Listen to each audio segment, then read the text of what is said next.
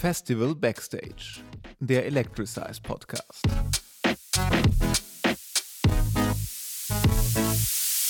Hallo und herzlich willkommen zu Festival Backstage, der Electricize Podcast. Heute schon Folge 3. Zum dritten Mal sind wir hier immer freitags mit neuen Stories aus dem Festivalleben äh, und heute aus dem Clubleben. Denn äh, wir haben uns gedacht, wir werfen heute mal einen Blick auf die vielen Indoor-Ausgaben, die wir auch hatten, wo wir ein bisschen über das Clubleben allgemein in den letzten elf, zwölf Jahren sprechen. Und äh, natürlich bin ich nicht allein, ich bin Dominik aus dem Electricize-Team und diesmal sind wir sogar zu viert mit dabei, wie in den letzten Wochen auch Timbo. Guten Tag, Tim. Guten Tag, was geht? Wieder natürlich dabei Michi, unser Creative Director von Electricize. Moin, Michi. Hi, Dominik. Und als Special Guest heute Anand, die gute Seele hinter dem Auditorium, inzwischen für andere Clubs tätig. Äh, schön, dass du uns heute verstärkst. Hi Anand. Hallo Dominik. Ja, ich äh, habe es eben in unserem Vorgespräch schon kurz gesagt, das wird nicht meine Ausgabe, weil äh, mein Markenzeichen ist, ich habe bei den meisten Indoor-Ausgaben durch Abwesenheit geglänzt. Deshalb probiere ich mich ein bisschen zurückzuhalten, kommen die anderen mal ein bisschen mehr zu Wort. Äh, legt doch mal los. Äh, wie ging es denn überhaupt los Indoor? Ich weiß noch, äh, es fiel relativ günstig zusammen. Wir fingen mit Electricize an und gerade hatte sich in Erkelenz nach langen, langen Jahren ein Club gegründet. Endlich gab es mal was in Erkelenz. Das Auditorium war am Start. Und Anand, ich glaube, du warst fast seit dem ersten Tag mit dabei, oder? Ja, ich bin ab, ich glaube, Anfang Dezember 2009 dazugestoßen zum Auditorium. Als wir mit Electricize angefangen haben im Lahai Park, kam dann irgendwann die Idee, das Auditorium anzuschreiben, ob man nicht dort auch mal ähm, eine Party machen kann. Da waren wir noch jung und motiviert und haben dann äh, jede Möglichkeit gesucht, irgendwie eine Party zu machen. Und ähm, über den Kontakt haben wir dann im Frühjahr, im April wahrscheinlich, unsere erste äh, Indoor-Party dann im Auditorium planen können. Und ab dann waren wir da relativ regelmäßig, ne? teilweise sogar monatlich. Wir haben eben mal die alten Flyer gewälzt. April, Mai, Juli, August. Also gerade zu den ersten Jahren war das ja ein richtiger Homebase. Da waren wir fast monatlich oder zumindest vier, fünf Mal im Jahr dann im, im Auditorium zu Gast. Das hat sich dann sehr schnell irgendwie so eingespielt. Ja, das war ja so eine, eine Kombilösung. Ich habe dann fürs Auditorium normal gearbeitet, war aber auch im Electricize-Team drin und äh, ja, das Auditorium hat ja am Anfang eher sehr spontan aufgemacht, war sich selber noch am Finden und äh, war auch sehr dankbar über jede Unterstützung. Und dadurch hat man die Veranstaltung ähm, monatlich gemacht. Das war auch direkt die Zeit, Tim, wo du dann mit am Start warst. Also das, das Auditorium ist ja irgendwie sehr schnell irgendwie so dein, dein zweites Wohnzimmer geworden. Ich glaube, du warst ja teilweise mehr da als zu Hause. äh, wie wie kam es denn dazu eigentlich? Ja, ich habe, ähm, ich glaube, ich war vor Anna da, oder? Kann das sein? Ja, oder? du warst auf jeden Fall schon früher da. Genau, ich war schon, da war noch eine Baustelle da, da musste ich da auflegen, äh, vorspielen vor äh, den Geschäftsführern. Und ähm, seitdem bin ich eigentlich wirklich da. Seit Ende Oktober ähm, also seit, seit dem wirklich dem ersten Tag, wo die aufgemacht haben, ähm, war ich dann da und dann nachher mit der Eastside zusammen auch beim Aufbau immer dabei. Oh yo, das weiß ich noch, Tim. Mhm. Da warst du super nervös, als du dein, dein, dein DJ-Casting da spielen musstest. Ja. Ich weiß es noch. Das war irgendwann unter der Woche oder mhm. sowas, ne? Da hat man vorher noch gequatscht und ich dachte, ich um J-Test willen, das geht nach hinten los. Ja, und dann kamst du irgendwie, äh, hast du mir dann irgendwie noch geschrieben, danach, hey, yeah, ich bin neuer Resident vom Auditorium. Ich so, yo, mega, jetzt geht's los. Jetzt geht's los. Das stimmt, da habe ich mir extra noch Player gemietet, weil die hatten nämlich keine Player da, die natürlich nachher doch da waren. ähm, und dann habe ich eine Woche lang geübt und dann äh, bin ich da hingefahren mit meinen Playern, mit denen ich nachher nicht spielen musste, weil da schon Player da waren. Aber egal. Ein Stück weit war es ja auch so mit, mit Jetzt geht's los, ne? Weil ich glaube, für, für dich war es echt eine Station zu sagen, du hast so einen Club, wo du, wo du echt viel auflegen kannst, Erfahrung sammeln kannst, äh, ja auch irgendwie zu einer Marke geworden bist, dass man wusste, äh, Timbo ist, ist da. Das hat ja extrem viel mit diesen, ja, dann doch vielen Jahren im Auditorium zu tun, glaube ich, ne? Ja, auf jeden Fall. Also die Erfahrung äh, will ich auf jeden Fall nicht missen, die ich da gesammelt habe. Ähm, und auch die ganzen Kontakte, die man da gesammelt hat, das war schon echt ähm, Gold wert und auch ein guter Start in das DJ. Business. Ich glaube sogar, dass wir das ganz am Anfang zusammen gemacht haben, Tim, oder? Ja, ja, genau, genau. Wir haben das am Anfang an zusammen gemacht. Ich war, glaube ich, eher der Praktische am Anfang. Also bin eher das Praktische gerutscht und du dann eher in das Theoretische. Aber ähm, ja, wir haben es am Anfang zusammen gemacht, genau. Und dann kamen die ersten E-Size im, im, im Audi. Ich weiß noch am Anfang, es war auf jeden Fall der Anspruch zu sagen, es soll immer mehr sein als nur, nur in Anführungszeichen DJs, die auf der Bühne stehen. Ich glaube, Michi, das war ja auch mit, mit dein Thema zu sagen, E-Size muss immer mehr sein als nur Musik, sondern es muss irgendwie so ein Gesamtkonzept sein. Ja, das war tatsächlich so. Ähm, und äh, das Schöne am Auditorium war, es war halt kein klassischer Club. Es war ein Event-Location, so hat sich das Ganze genannt. Und äh, das hat natürlich äh, unzählige Möglichkeiten geboten für uns. Zum Beispiel äh, entsprechend Bühnenbilder zu kreieren und da völlig kreativ dran auszulassen. Und das haben wir auch getan.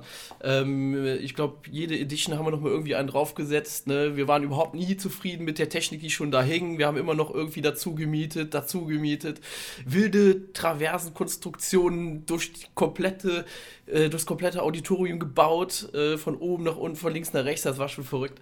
Ähm, ja das hat aber auch Spaß gemacht, muss ich sagen. Ne? Und äh, unsere ganze Crew war da mit an Bord natürlich. Ne? Das war für, für die Aircleanser natürlich auch ein Highlight, einen eigenen Club zu haben und so weiter. Und äh, dementsprechend waren, äh, waren unsere Leute auch übermotiviert, da unter der Woche vor einer Veranstaltung auch mal vier Tage im Vorfeld aufzubauen. Äh, wir, haben, wir haben alles verkleidet, dekoriert mhm. und so. Boah, das war schon echt verrückt. Gebaut. Naja, also wir haben, wir, wir, wir haben keinen keinen Stuhl und keinen Tisch auf, auf derselben Stelle gelassen. Also wir haben das ganze Ding auf, auf links gedreht. Das stimmt. Das ist, dazu trug natürlich auch dieses Gebäude bei. Also ich weiß noch, als ich das erste Mal ins Auditorium kam, da dachte ich, um Gottes Willen, was ist das denn für ein Gebäude? Also für die, die es nicht kennen, das ist ja ein, ja, als Club, glaube ich, war es gar nicht schlecht geeignet, aber von außen ein, ein sehr großer Klotz, so ein Betonklotz im Prinzip und äh, von innen auch. also es ist ja im Prinzip so eine sehr, ja, eigentlich ganz spannende, ganz spannende Waschmaschine von innen. Ne? Also sehr, sehr eckig, sehr erstmal kahl, aber man konnte sehr viel draus machen. Ähm, ich glaube, Anand, du kennst das Ding ja wirklich wie deine Westentasche. Auch diese verwinkelten Gänge dahinter, ein ganz, ein, ein Büro, was dann noch im ersten Stock lag. Ja, es gab ja sogar eine Wohnung da drin und da durfte ich sogar eine Zeit lang drin leben ab von, ich glaube, 2015 an bis 2017, also knapp zwei Jahre, habe ich da quasi nebenher gewohnt. Gehaust, muss man Gehaust. sagen. Ja. Ja, aber wie ist das, wenn man in so einem Club lebt? Hat man da irgendwie eine Chance auf ein geregeltes Leben? Nee, eigentlich nicht. Also, ähm, das Problem ist ja auch, dass man immer erreichbar ist und auch nicht weglaufen kann. Also, jeder wusste, dass ich auch da sein muss oder auch freiwillig bin. Und ähm, ja, hat natürlich auch Spaß gemacht, man hat dafür gelebt und ähm, so war man immer für, äh, am Arbeitsplatz, aber auch irgendwie zu Hause. Und ähm, ja, wie du schon gesagt hast, das war schon sehr konfus am Anfang, die Gänge da zu verstehen, mit den ganzen Seitengängen.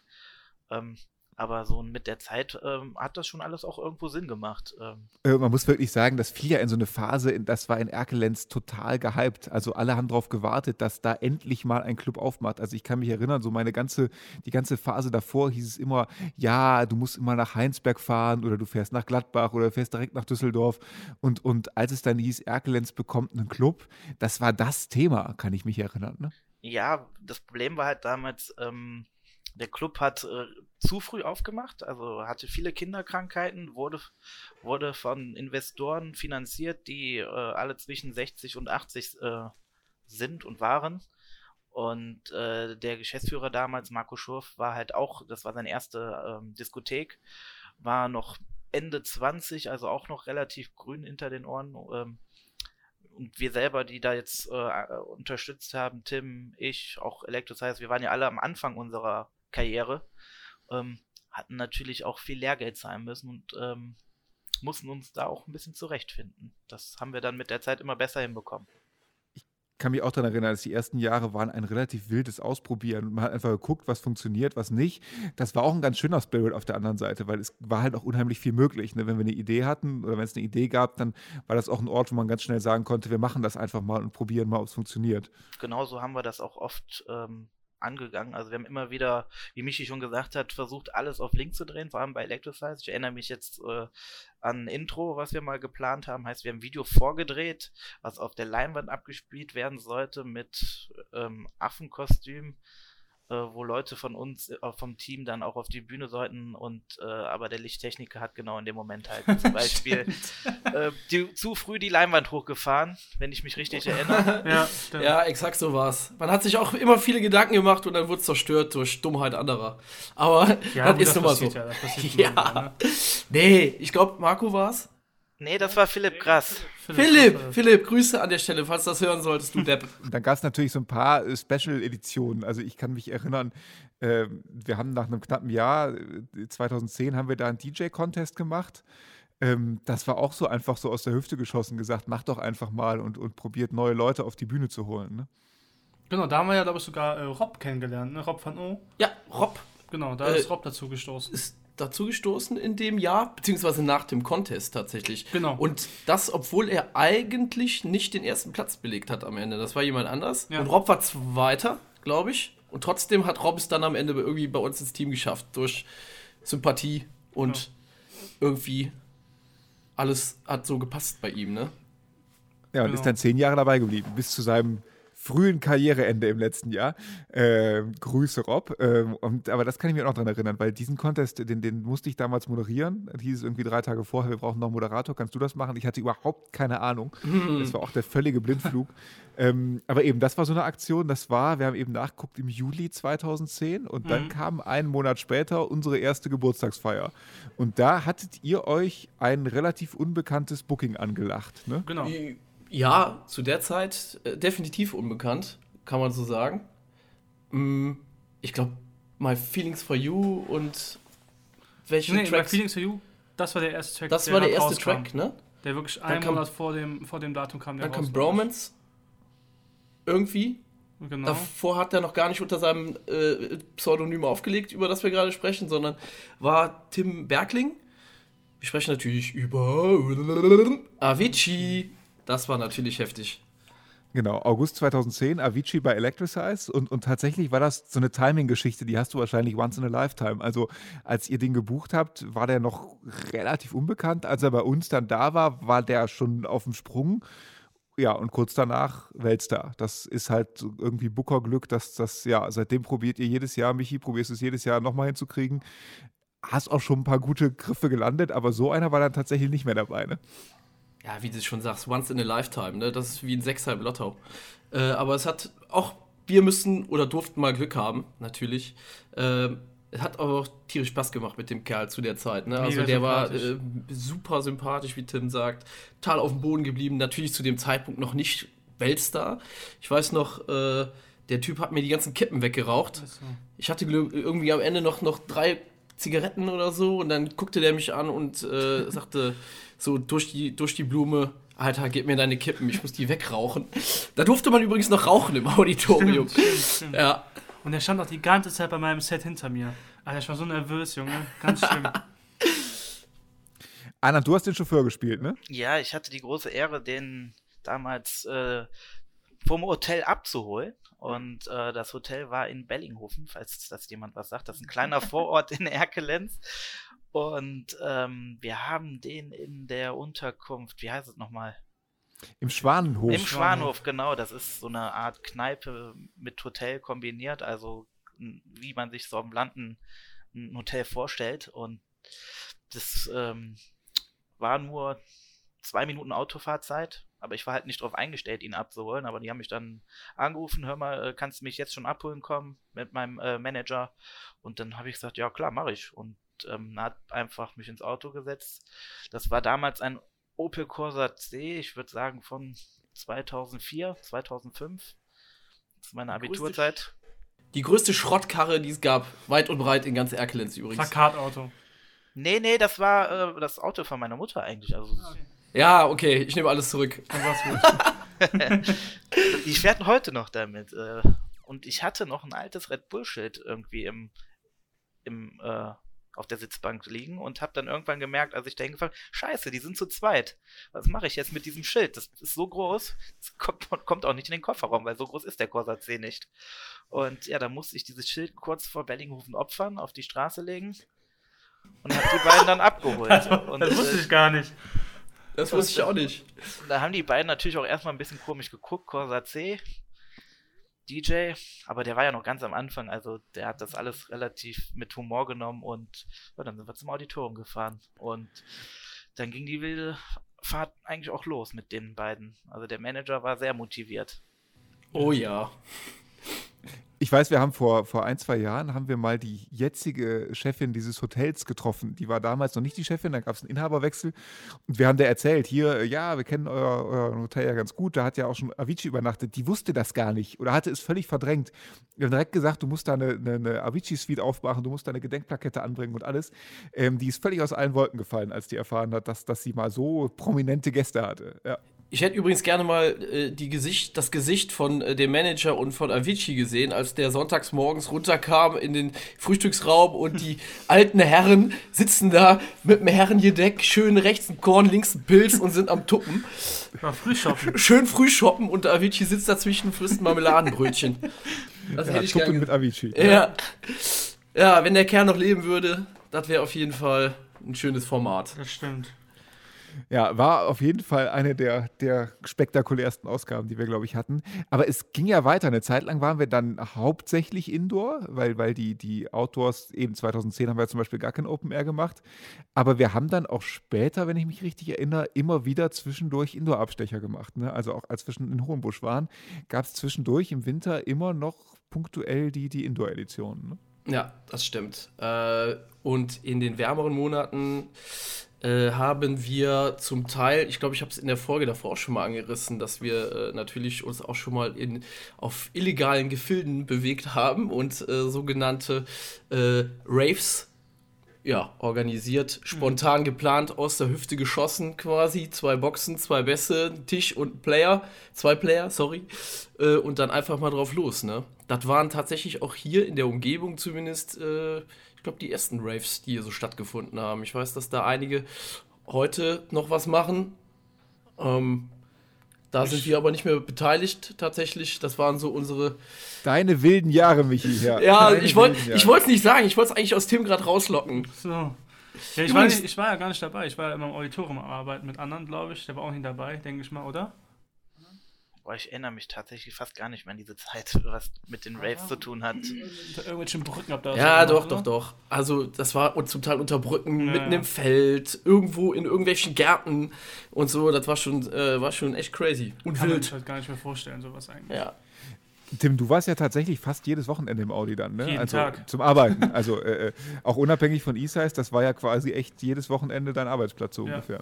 Nee, ich war wirklich jeden Tag da. Also ich habe da sogar geschlafen und äh, ja, war einfach wirklich jeden Tag da. Ich glaube, ihr, Arne und Tim, ihr habt dadurch auch so in den, wie viele Jahre waren es? Acht Jahre, glaube ich, ne? Auch so echt so den, den, ja, ein Stück weit Wandel der, der Clubkultur miterlebt. Also ich glaube, das ist ja genauso ein Jahrzehnt gewesen, 2009 bis 2017, wo sich einfach in der ganzen Clublandschaft total viel getan hat. Ich glaube, Arne, du hast es fast am, am nächsten Ende mitbekommen, ne? Ja, also wir sind quasi mit dem Auditorium in die Zeit so reingerutscht, wo kurz danach das äh, Rauchergesetz gekommen ist und ähm, auch das Feierverhalten ähm, sich nach und nach geändert hat. Ähm, wobei ich auch froh bin, dass wir diese Zeit mitmachen durften. Ähm, vor allem in den Anfangsjahren, in, in, so den ersten drei, vier Jahren, waren die Gäste noch ähm, sehr dankbar für diese neuen Konzepte. Das war ja quasi so der Anfang von Facebook, wo die ganzen Veranstaltungen aufgepoppt sind, wo man zusagen konnte und wo das auch noch cool war zuzusagen,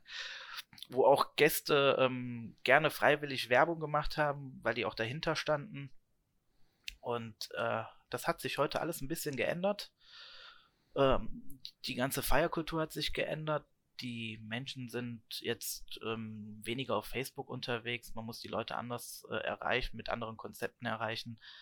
Aber wie gesagt, das war damals schon ähm, sehr interessant, das alles mitzuerleben, weil das Auditorium halt damals ohne Raucherbereich gebaut worden ist und ähm, dann auf einmal alle draußen rauchen mussten. Also gab immer wieder neue Herausforderungen, denen wir uns stellen mussten. Die wir aber, glaube ich, äh, gut gemeistert haben und das Auditorium auch bis zum Ende, glaube ich, immer wieder optimiert haben. Aber leider dann auch trotzdem schließen mussten. Und wir haben quasi mit Isais die Türe abgeschlossen. Ne? Also die allerletzte Veranstaltung äh, war dann eine, Michi, es war eine Tapuja, oder?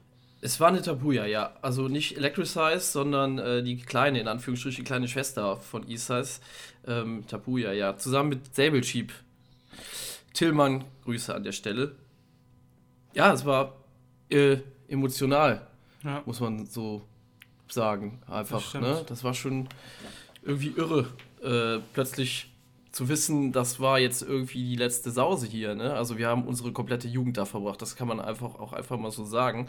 Äh, also auch ich, äh, derjenige, der jetzt nicht im Auditorium direkt gearbeitet hat, äh, hat natürlich eine tiefe Verwurzelung äh, äh, mit dem Auditorium über die Jahre hinweg aufgebaut. Und das war schon echt bedrückend. Du bist ja auch von Anfang an dabei gewesen. Ja, ich war auch von Anfang an dabei, ne? aber ich habe halt, wie gesagt, nicht gearbeitet mhm. im, im Auditorium, aber ich habe unsere Veranstaltung da durchgeführt und kannte natürlich auch jeden. Ich kannte jeden Kellner, jeden, jeden Mitarbeiter, jeden Security, äh, ich kannte euch, ihr wart meine besten Freunde, seid immer noch meine besten Freunde, oder? Leider, ja. Ja, ja. ja, das war schon scheiße. Ich will ins Auditorium zurück und der, ja. der, der Laden steht da immer noch und es passiert einfach nichts. Äh, keine Ahnung, wie lange der Schuppen jetzt schon verkauft ist. Die hätten das Ding lieber abreißen sollen. Dann habe ich nicht ständig irgendwie eine Erinnerung daran, wenn das ich stimmt. da vorbeifahren muss. Das ist da echt schlimm. Da hängt sogar immer noch das Auditorium-Schild. Ja. Das ist echt ähm, verrückt. Und man muss auch sagen, das Auditorium hat schon so krass die Szene hier in der ganzen Gegend so revolutioniert, wie ich finde. Also wir haben ja wirklich jedes Mal probiert, einen draufzusetzen. Und das konnte man ja auch nur in diesem Club machen. In anderen Clubs kannst du ja nichts machen. Du kannst nichts aufbauen, du kannst nichts ja. irgendwie große DJs buchen. Das konntest du ja wirklich schon im Auditorium. Das ist einfach eine mega krasse, äh, mega, einfach eine mega Schande, dass sowas halt schließen muss. Du kriegst das ja jetzt noch ganz gut mit. Du bist ja in der, in der Saison auch gut unterwegs, so in den anderen Clubs. Ähm, wie hat sich das, das Clubleben so verändert? Also, was hast du den Eindruck, was funktioniert noch? Weil das, was damals ging, 2009, das Modell, ja, ist, glaube ich, einfach Vergangenheit, ne? Ja, auf jeden Fall. Also, ich denke mal, Arnold stimmt mir dazu. Ich glaube, du musst wirklich jedes Wochenende ein Event haben. Du kannst, glaube ich, nicht mal einfach nur öffnen und dann, dann kommen die Leute. Du musst wirklich immer ein Event haben, eine 90er-Party, sag ich mal, in, in, Großraumclubs, aber sag ich mal, so Bootshaus zum Beispiel, macht ja auch jede Woche Freitag und Samstag was anderes zum Beispiel. Ne, probiert mit großen DJs den Laden zu füllen oder baut um, baut eine große Stage auf und und und. Du musst ja eigentlich wirklich jedes Mal Gedanken machen. Früher hatten wir, kann ich nur ganz krass daran erinnern, im Auditorium, die erste Ladies Night, da waren 1200 Gäste. Einfach so. Ja. Das kann man sich halt gar nicht mehr, gar nicht mehr vorstellen. Luftschlange von der Decke, ja, ne, das Wort. Da waren die, die, die Gläser waren dann pink und das war's. Na, heutzutage, ja, heutzutage erwarten die Leute auch viel, viel mehr. Ne? Du musst, die erwarten ja wirklich für 10 Euro Eintritt schon. Ja, ein so komplettes krass, Event. Genau. Das, also jede Veranstaltung muss irgendwie Eventcharakter haben, genau. sonst ist es äh, nicht von Erfolg gekrönt. Das kannst du in kleinen Clubs machen, aber in großen ist das ja kaum, finde ich, nicht, überhaupt nicht bezahlbar. Also, das ist meine. Anna kann ja gerne was, äh, mich da gerne. Ähm, ähm, belehren. Ja, Anand, denke ich, äh, Kann du kannst da wirklich sagen. was zu sagen, ne? Ja, also es ist auf jeden Fall äh, viel, viel schwieriger geworden, weil ähm, ja, umso mehr man den Gästen irgendwann geboten haben, umso mehr warten sie beim nächsten Mal. Ne? Also quasi so ein, äh, eine Spirale, wo es schwierig ist, rauszukommen. Und die, die Menschen haben auch äh, eine extreme Reizüberflutung auf anderen Portalen. Ich, ich nehme, äh, wenn ich mit Leuten darüber rede, sage ich noch immer, ein Bäcker hat sich weiterentwickelt, äh, eine Bank hat sich weiterentwickelt. Die haben alle quasi mit denselben Problemen zu kämpfen mit dieser Digitalisierung. Und man muss das einfach, glaube ich, akzeptieren, dass man sich jedes Mal ein bisschen neu erfinden muss, wenn man ähm, in dieser Branche arbeiten möchte. Also das ist jetzt einfach so und das muss man auch dann irgendwo positiv sehen. Ich glaube, durch so Geschichten haben sich dann ja auch so Projekte wie Electricize beim Festival extrem weiterentwickelt, weil man den Anspruch hat, immer besser zu werden und immer was Neues ähm, zu suchen und zu finden, wie man die Menschen begeistern kann. Also das finde ich auch trotz allem auch irgendwo schön für, für den Menschen an sich, dass wir ja. uns immer so viel ausdenken müssen. Ja, total. Aber wir müssen uns nichts vormachen zu der Zeit, wo wir angefangen haben, 2009, 2010 ähm, da war es tatsächlich noch nicht nötig. Da hätten wir wirklich einfach den Laden aufmachen können, die Leute reinlassen und ja. vorne spielt Tim und äh, fertig ist die perfekte Sause, ne? Ja, und, und ist ja ganz spannend zu sehen, dass, dass ihr letztlich alle drei davon ausgehend alle irgendwie der Branche erhalten geblieben seid, aber jeder auf einem ganz anderen Ansatz. Ne? Also Tim ist als, als DJ unterwegs, du Michi, du bist in der, in der Festivalszene gelandet, im Kulturgarten machen wir Electrosize als Festival und Anand, du bist, bist in dem Clubbereich geblieben und glaube ich, können wir ja ruhig sagen, du bist, bist äh, für, für, für Himmerich aktiv und ich glaube, das ist ja auch ein Beispiel für einen Club, der sich seit Jahrzehnten oder eine, eine Disco, die sich seit Jahrzehnten eigentlich immer anpasst und, und neu erfindend und, und ich glaube, das ist da ja auch ein Teil des Erfolgsmodells, weil sonst gäbe es das nicht so als Institution seit Jahrzehnten. Ne? 70 Jahre äh, 2021 und ähm, da ist, glaube ich, der Erfolg auch daher, dass man unterschiedliche, unterschiedliche Zielgruppen auch anpeilt. Man hat da ja sogar noch sonntags geöffnet mit dem Tanztee und ein Durchschnittsalter von weit über 50. Und nicht nur dieses klassische Feiern gehen. Ähm, wir, wir, haben dort auch ein Restaurant und ich glaube, das ist auch die Zukunft, dass man sich halt äh, immer wieder neu anpassen kann mit dem Gelände und äh, unterschiedliche Konzepte jede Woche für unterschiedliche Menschen kreieren muss. Ja, und ihr guckt gleichzeitig, dass ihr an, den, an, den, an, den, an der jungen Zielgruppe dranbleibt. Ne? Ihr macht auch Veranstaltungen, wo es wohl, ja, wo die, die 16-Jährigen, die 18-Jährigen sagen, oh, da müssen wir heute hin. Und ich glaube, das ist schon eine Kunst, das äh, äh irgendwie so durchzukriegen. Ja, auf jeden Fall. Wir sind schon eine ganze Weile dran, aber ähm, bevor wir aufhören, muss noch einmal so eine, so eine Worst-Case-Runde sein. Also gibt es irgendeinen Moment aus der Indoor-Zeit, wo ihr sagt, das ist echt, daran werde ich mich mein Lebtag erinnern, das ist so schlecht gelaufen oder auch, das war für mich das absolute Highlight.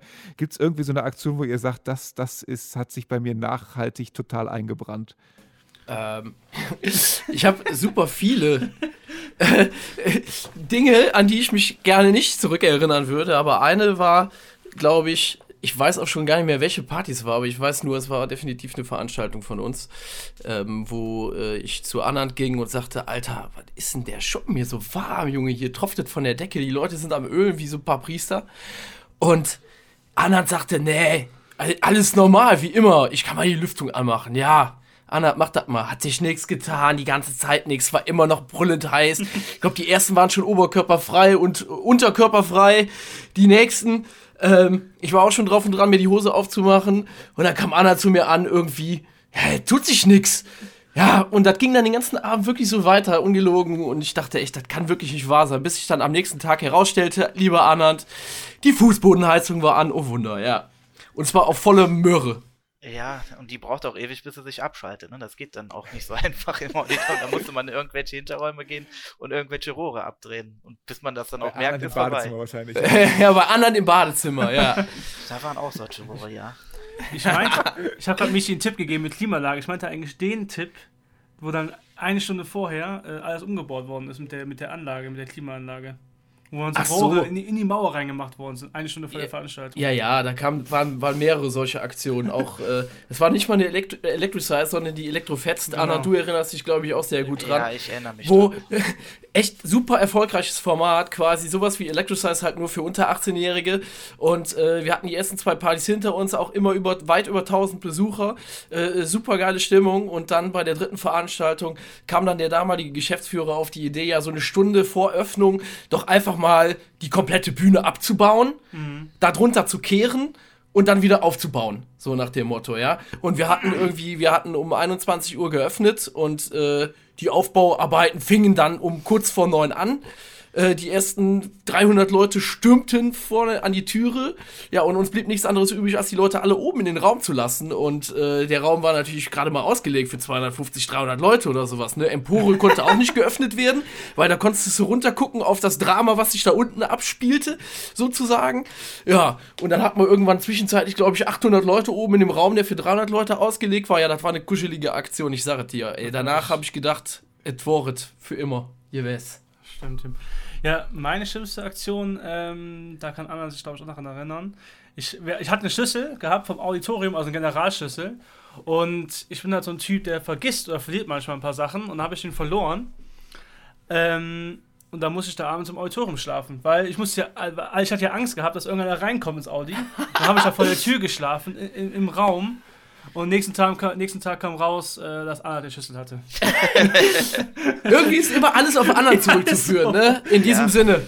Ja, das war echt eine scheiß Aktion, weil alle Schlüssel hätten getauscht werden müssen. Und das ja, wäre ja. halt dann ein bisschen teuer geworden. Ne? Ich hatte schon ein bisschen Schiss gehabt, aber Ja. Ich fand's gut, ich fand's lustig. Du fand's lustig, ja, ja. definitiv.